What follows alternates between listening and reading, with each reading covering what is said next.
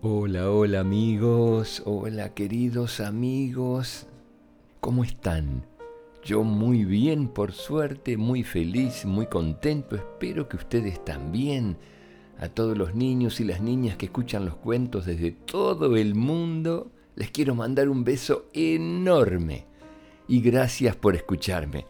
Quiero enviar saludos, se me han amontonado un montón de saludos porque no he podido grabar antes Así que en este nuevo cuento van a ir algunos saluditos. Un beso muy grande para Mateo Berroeta Borges, de 8 años, de Puerto Montt, de Chile. También un beso enorme para unos amiguitos de Rosario, que escuchan siempre los cuentos Rosario, provincia de Santa Fe, aquí en la Argentina. Otro beso para Maximiliano, que tiene 6 años. Gracias por escucharme y por escribirme, Maxi. Otro beso grande para Laila, Paula y su mamá Rocío desde México. Gracias, gracias a todos los que me escriben, me envían sus mensajes a través de las redes sociales. Les recuerdo cómo me pueden encontrar a través de la página web www.quesueñesconcolores.com, en Instagram, que suenes con colores y en Facebook, que sueñes con colores. Y también me pueden escribir a jorge que colores.com. Muy pronto chicos saldrá el primer libro del tío Jorge. Ya les voy a avisar, lo vamos a publicar en las redes. Para los que deseen adquirir el libro ya les vamos a avisar a partir de cuándo va a estar disponible a través de la compra directa. Ya les vamos a avisar. Vamos ahora sí al cuento de hoy. ¿Están listos? ¿Preparados? Las orejas bien destapadas, atentos, relajados. El cuento de hoy dice así.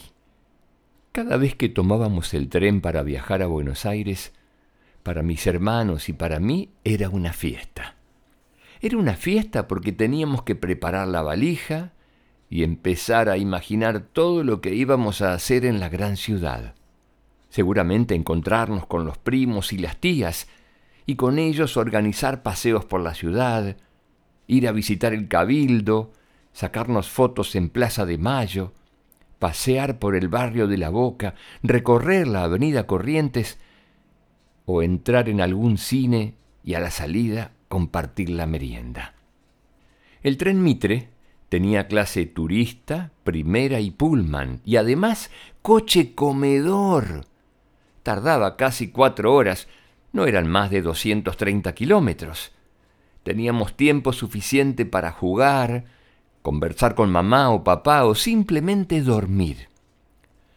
Viajar en tren nos permitía levantarnos de nuestros asientos, caminar por los pasillos o quedarnos sentaditos mirando a través de las ventanillas enormes extensiones de campo, muchos animales y un paisaje que nunca nos cansaba. Yo a veces contaba los postes de teléfono y me servía para dormir. Cada tanto paraba en la estación de alguna ciudad donde subía mucha gente. Luego del pitido del silbato del guarda, nuevamente se ponía en marcha. A muchos chicos les asustaba el ruido de la locomotora, a mí no.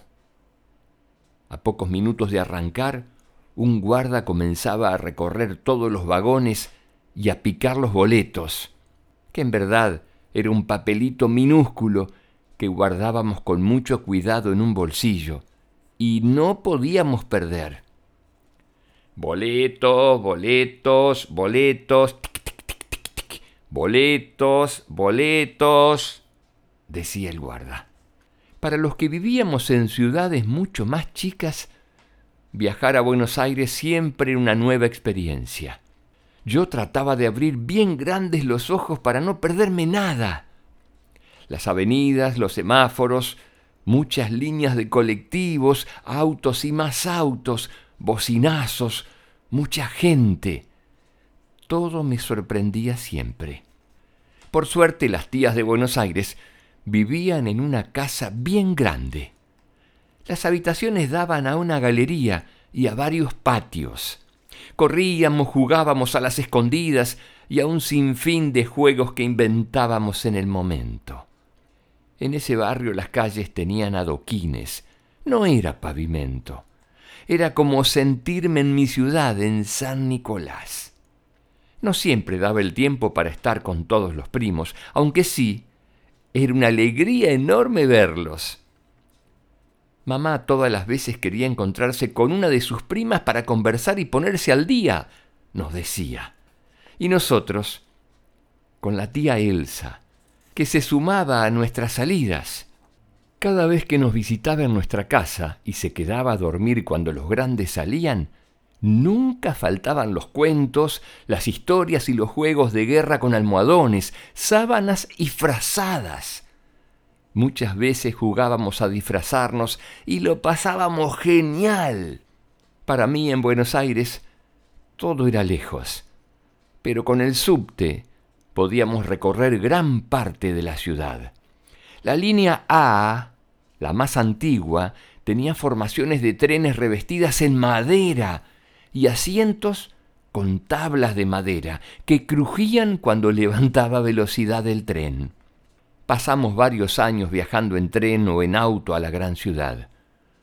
Recuerdo que alguna vez vinieron todos los tíos y primos de Buenos Aires y nos encontramos a comer un gran asado en una vieja casona que papá había comprado frente al río.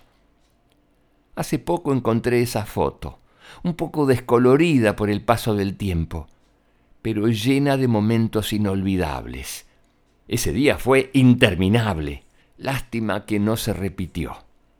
Y volviendo al famoso tren Mitre, algunos años después, nos trajo a mamá, a mis hermanos y a mí, con un montón de valijas y mucha incertidumbre a Buenos Aires, a emprender una nueva vida.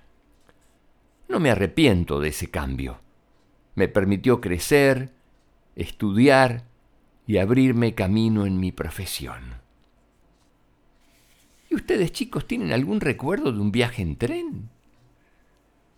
¿Se dedicaron a contar los postes de la luz o del teléfono para dormir? ¿Tienen recuerdos de alguna gran ciudad, de alguna visita a alguna gran ciudad que recuerden con muchísimo, muchísimo cariño? ¿Y algún tío o alguna tía en especial? ¿Me lo quieren contar? Seguramente mis amigos Augusto y Patricio, que son de Rosario, les cuento que Augusto tiene seis años y Patricio tiene ocho, deben conocer el tren del cual me refiero en este cuento, el tren Mitre. ¿Habrán venido esos amigos en tren alguna vez y habrán vivido la misma experiencia que vivió el tío Jorge, sus hermanos y su mamá? Bueno, me gustaría muchísimo que me lo cuenten. Chicos, Será hasta un próximo cuento y como les digo siempre, que sueñen con colores, mis amores. Hasta la próxima.